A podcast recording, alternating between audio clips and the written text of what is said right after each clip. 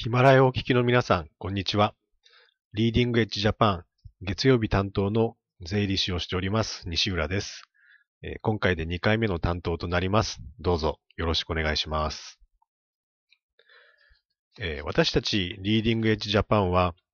オールジャパンで市場を世界に広げようということで、特に新興国をターゲットにして、その新興国の現地政府ですとか、地方自治体、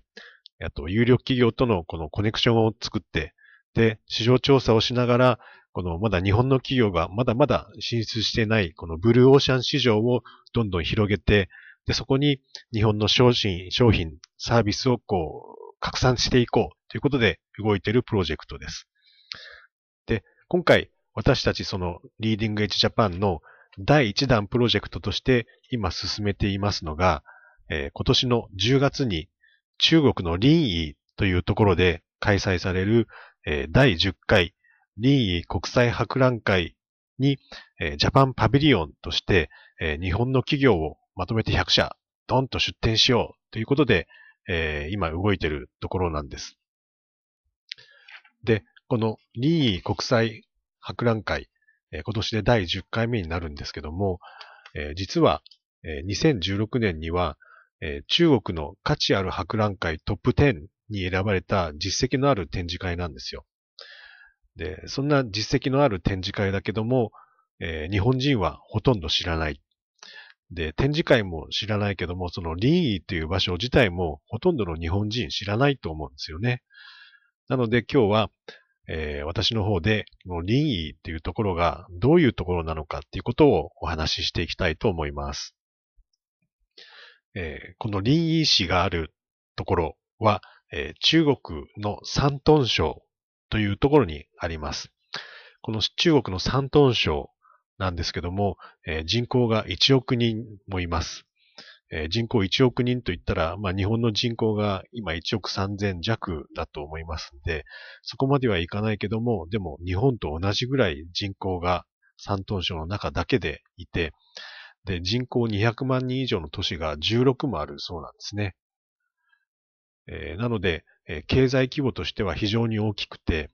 えー、その経済規模としては、え中国全土の中で、えマカオとか香港がある、は近くにある、え広東省に続いて第2位の経済規模があるそうです。で、その山東省の中で、えー、林沂ですけども、その中で、実は面積も人口も最大の都市なんですね。えー、林沂の都市の人口は、えー、1120万人。えー、日本で一番大きな都市は東京23区ですけども、23区の人口を全部足しても940万人。えー、東京都全体では1384万人ということなので、まあ、東京都全体の人口が住んでる、それぐらいの規模の都市、それが林沂になります。また面積も大きくてですね、17,186キロ平方メートルと言われてもパッとこうイメージつかないと思いますけども、日本で2番目に大きな都道府県である岩手県と、日本で2番目に小さな都道府県である大阪府、この2つを足した面積とほぼ同じぐらいの面積が DEC だけでこうあるっていう非常に大きな人口的にも面積的にも大きな都市なんですね。そのリー、リーがある山東省、えー、地図で見てみますと、えー、中国の地図の中で見るとですね、この朝鮮半島に向かってボーンと突き出た半島があるんですね。これが山東半島と言いまして、その山東半島とその付け根にあたる部分、これ一体をこう山東省になってるわけなんですね。で、こう海にドーンと突き出た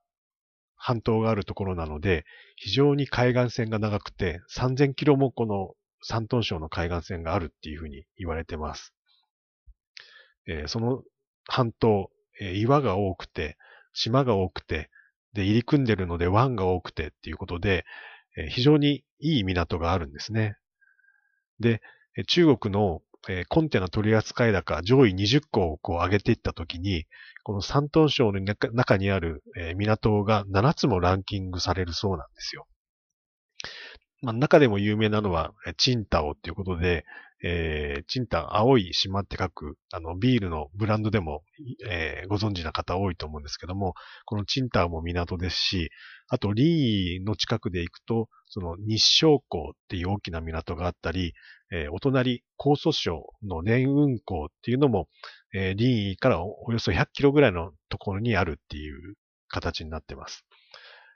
まあ、そういう港がたくさんある山東省なので、貿易が盛んで、そういったところも含めて経済規模が大きいっていう状態になってるんですけども、ただ、リーとしては、えー、どうしても内陸100キロぐらいのところにあるので、これまではその貿易っていうことの恩恵はほとんど受けずに、長らくの間、こう、主たる産業は農業ということで、まあ、農村のような経済をこう行ってきたんですね。なので、それほど発展はしてなかったわけなんです。で、それが大きく変わってきたのが、まあ、中国全体でいろんなインフラ整備がされ始めて、鉄道もいろいろつながって、で、一番大きかったのが高速道路ですね。高速道路が周りの港やら大きな都市とどんどんどんどんつながっていって、アクセスが非常に良くなって、その今まで100キロ内陸だったっていうのが、100キロ高速道路ができて、えー、この港の荷物をパッとリーの方にこう持ってこれるようになってきたんですよ。で、そこに目をつけたのが、あの、リー市政府で、えー、高速道路の発展に伴って、もっともっとこの発展の、市の発展のために物流に力を入れていこうっていうことで、えー、物流ターミナルをどんどんどんどん建設していって、で、で、2014年には、えー、中国で最も優れた物流ハブの称号を得た具合まで発展していったんですね。で、さらに、えー、大きなインパクトがあったのが、えー、習近平指導部が掲げる、えー、一帯一路構想ですね。これに伴って、えー、さらに物流というところにこうフォーカスをしていって、どんどん発展が進んでいって、